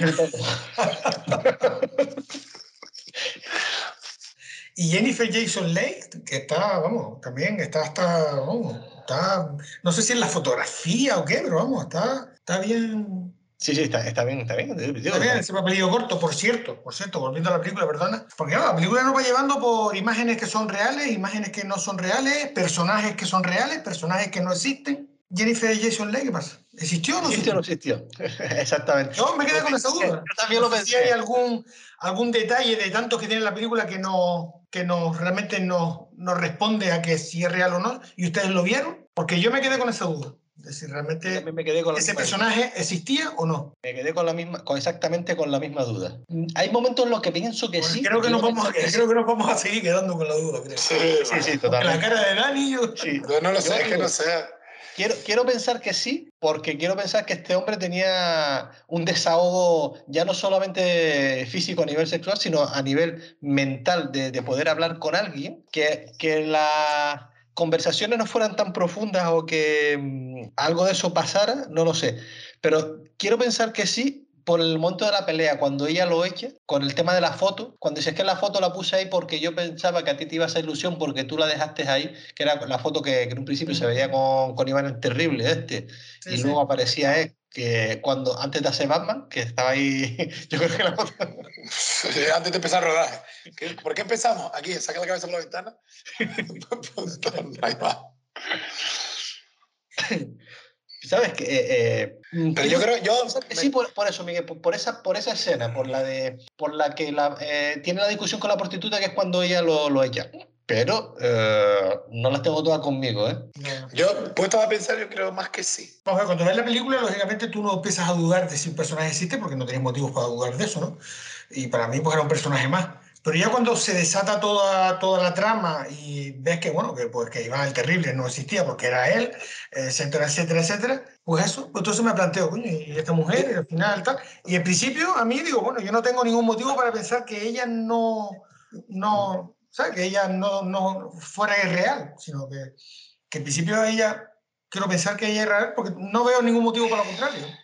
De hecho, yo creo que el único que no existe es Iván. Es como su dualidad, ¿no? Es esa parte de la que él intenta huir. Porque cosas que luego se explican. Yo creo que ella sí. Ahora, ¿quién fue ella? Si realmente existe, no porque sea real lo que está viviendo, sino como personaje que sí realmente existe. Como la camarera del aeropuerto, que al fin cabo la madre del pibe que atropelló, ¿no? La ve ahí. Pero que existe, yo creo que sí. Sí, sí, porque en realidad es verdad, es verdad lo que acabas de decir. Claro, la, porque- la única persona, el único personaje que no existe es Iván el Terrible. Claro. Ya- Porque ya todos los demás son personajes que en algún momento. Iván el Terrible porque es él. Pero sí es verdad que, claro, como tenía en mente lo de- el personaje de Aitana, que en realidad pues, es la madre de- del niño que él atropelló en la realidad, y que es la cara de la camarera, ¿no? Que él le pone cara a la camarera. le Y el, la- propio, y el propio niño con el que está ahí en, en el cochecito y todo el rollo. Sí, sí. Por eso yo creo que existieron, sí existieron. existir, existieron. Si las está viviendo realmente, eso es lo que nos queda en el aire. Yo creo que sí, porque es su desahogo. Al fin y al cabo, si no, el tío toda la película está soñando. No sé, quiero decir. Sí, sí, sí. Es ambiguo, pero- no- en principio sí debería existir la, Yo creo que sí. el personaje de Jennifer Jason Leigh. Y a mí me gustaría destacar mucho, que aunque antes lo, lo pasamos de refilón, la escena final, de, de cuando él le- cuando lo meten en la- en- ahí en el calabozo acá en la cárcel y dice, "Yo que- déjenme dormir, déjenme dormir.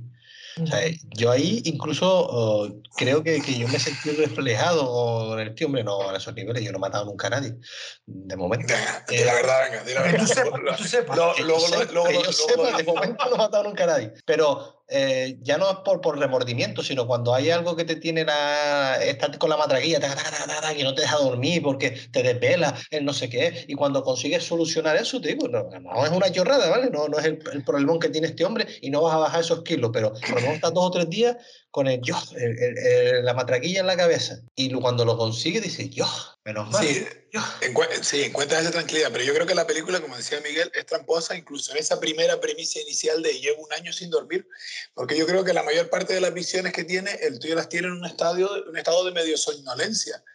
Cuando está en el aeropuerto que dice, vaya, al fin me hablas, pensé que eras mudo, tal. Y a veces el tío está como medio dormido, cada vez que se ve ese 1 y 29 y salta el 30, yo creo que el tío está soñando, medio soñando, medio despierta, en ese fase REM, pero el tío sí duerme, o medio duerme, duerme vela, llámalo como quiera. Claro, pero lo Yo que creo que la- a todos, Dani. Eso no- Claro, pero por eso digo que incluso esa premisa de un tío un año sin dormir, creo que eso ya es tramposo, tramposo entre comillas, ¿no? Sin descansar, pero psicológicamente, sobre todo porque el tío está huyendo de ese acto que cometió. Exactamente, exactamente. Por eso Pero por eso el, no- entregarse, el entregarse le lleva a ese descanso. Exacto, eso es, eso es que de hecho que lo, es que lo ves allí tendido que te da esta pena. Claro, por también que- las ropas enormes y tal, y que todavía te da más la sensación de, de delgadez. Por eso te digo que, que- que quiero destacar, me gusta destacar o quiero destacar esa, esa escena final porque es como, Dios, por fin, pobre hombre. O sea, sí, sabes, sabes que ha sido un cabrón, sabes que ha asesinado a alguien y, y le huyó, pero coño, por fin el hombre descansó. Ya está, ya tranquilito, ¿sabes? Que ya te estaba, lo estaba está pasando tú más por, por, por el hombre y, y por lo que podía pasar. Más allá digo, todo lo que conlleva, ¿no? Pero es la parte esa eh, que siempre decimos de, de que, de- de que el director consigue que seas amigo o que te caiga bien el asesino, que te caiga bien el malo de la película. Es lo que pasa con la película de Joker. Vale, por ejemplo. Eh, eh, Empatizas con el malo, ¿no? Digamos. O Los Sopranos, no sé si ustedes han visto Los Sopranos. Sí. La, la serie Los Sopranos la han visto. Sí, sí, yo sí, yo sí. Al Sí, final, sí, el colega empatiza, totalmente con ellos, eh, que sea, son te- asesinos. tú no quieres que a Tony Soprano le pase nada. Claro. es tu ídolo. Y, en- con perdón a los que no hayan visto Los Sopranos, tiempo han tenido. ya tiene unos añitos. Eh, Eso, eso, eso es de obligado no, visionado, Tony ¿eh? Un pedazo cabrón. Pero todos lo queremos. Sí, sí, eso es de obligado visionado, tío. Los Sí. Sopranos, eso es... La verdad que HBO tiene unas cuantas series ahí clásicas, tío, que, que son de visión obligada, tío. Bueno, y nada, pues escena... Yo, al igual que la película anterior, me quedo con el punto de lo que para mí fue el punto de inflexión, que fue precisamente el túnel, el túnel, la ruta 666, donde ahí se muestra claramente es todas esas dudas que tú estás viendo la película y tienes dudas, ahí ya se clarifica, no del todo, pero sí dice, bueno, aquí hubo un accidente, aquí hubo un accidente de tráfico, porque además se mezclan como flashes de, un semáforo, de, un stop, ¿sabes? Y el, accidente, claro que se ve en la ruta, en la ruta esa de la, de la atracción, ¿no? Esa es la escena que un poco yo elijo como, como para mí el punto de inflexión, donde un poco se clarifica, se ve un poco de visión de lo que es la película y de lo que está contando y de lo que, de, y de lo que está escondiendo, de lo que ha estado escondiendo la película. Y de pronto ahí ya empieza a verse un poco la luz, ¿no? Yo me quedo con el juego del ahorcado. A mí me pareció maravilloso lo del juego del ahorcado, ¿sabes? Eh, El que te fuese apareciendo el, el posi y que te fuese apareciendo letras a medida que, que el tío y luego el muñequito ahorcando y tal, hasta que aparece lo de... Bueno, no lo voy a exponer este, eh, que lo vean. Pero eh, entende- entendemos que eso, que por similitud con Memento, digamos que los tatuajes del tipo era para recordar, ¿no? Digamos, que eso es un poco su parte cuerda oculta tras toda la locura en la que el tío está inmerso, intentando salir a flote, ¿no? Recordarle lo que pone en el último post, Sí, quién sí, eres tú. ¿no? Claro, sí, El tío al- no recuerda todo eso. Claro, y al final, y al final del, de- del juego es cuando lo recuerda todo y cuando decide entregarse a la policía. Y que te has fijado que el tipo lo recuerda todo, o se le termina de ver la luz, en la única escena en la que él se ve reflejado en un espejo a sí mismo. Quiero decir, cuando se mira en el espejo que ve detrás el pose de quién eres. Sí, sí, sí. Porque hasta ese momento el tío no se mira en ningún espejo. No sé si tiene que ver, pero eso sucede. Eso sucede. Y otra escena importante para la trama también, a lo mejor quizás es cuando él va a la policía la primera vez, ¿no? Cuando pone la denuncia de que, de que lo han atropellado y tal, y después Ah, sale el vale. guardia diciendo, mira, que este coche es que parece como que es suyo. Y claro, ahí ya, si no te has quedado ya que algo tal, pues ahí ya donde ya es otro punto de inflexión también de la película de... Si no te has quedado, Miguel, si ahí no te has quedado con algo ya, es que no, No. has visto la película. Estabas durmiendo, te fuiste al baño en un momento. Si ahí no te has quedado ya con Sí, sí, que por eso.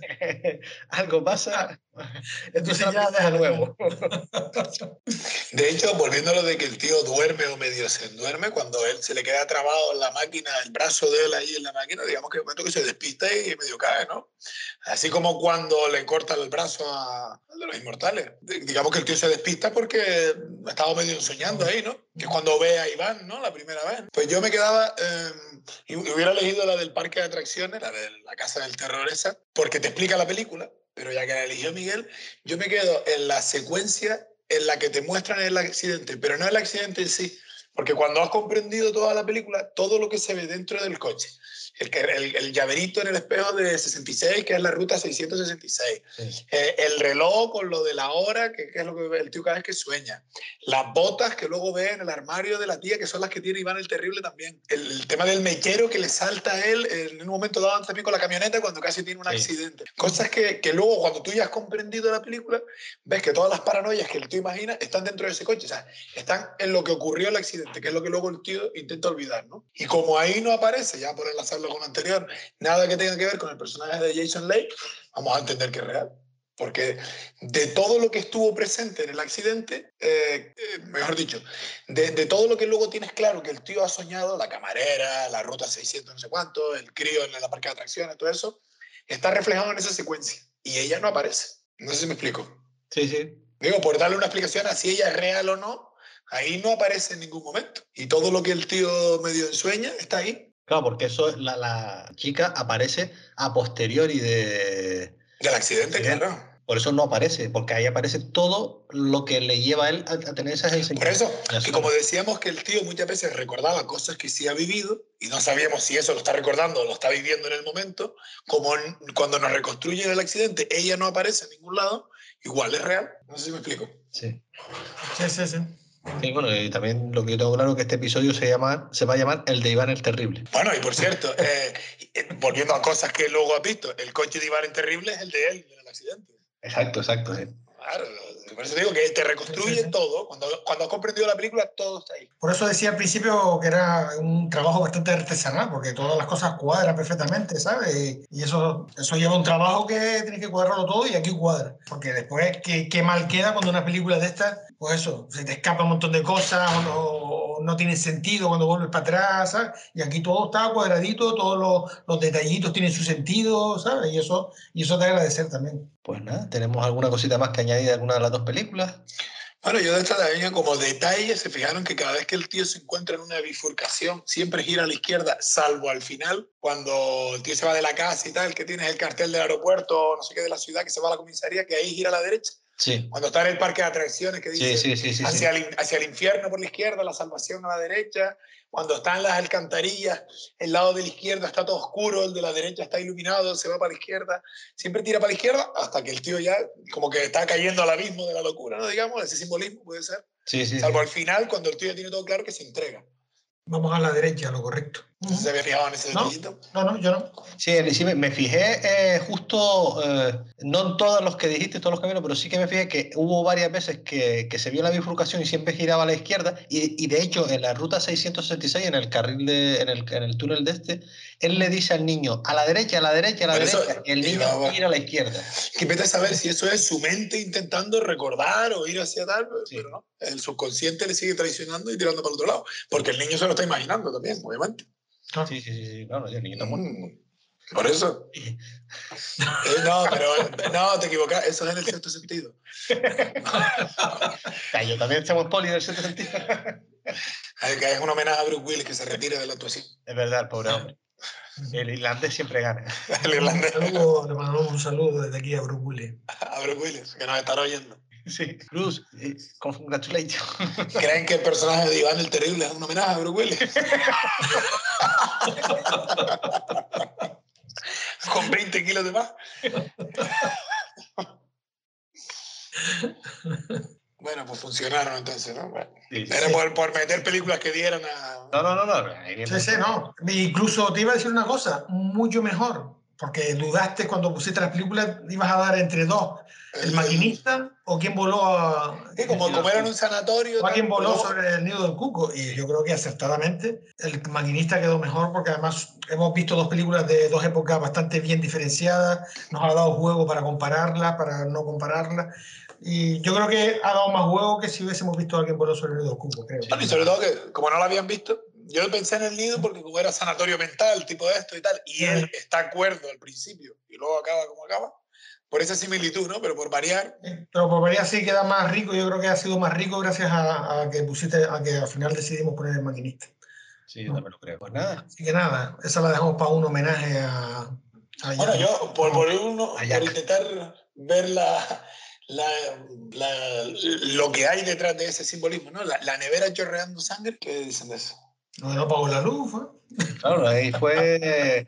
Claro, vale, pero no apaga la, no apaga la luz y se descongela, pero la sangre, Claro, porque. porque, porque hasta ese- pero sí, pero eso lo sabemos después, pero hasta ese momento tú todavía crees que hay un cadáver o que el tío ha matado a otro o que puede haber Ah, sí, bueno, eso, claro, ¿no? claro, ahí, ahí empiezas a.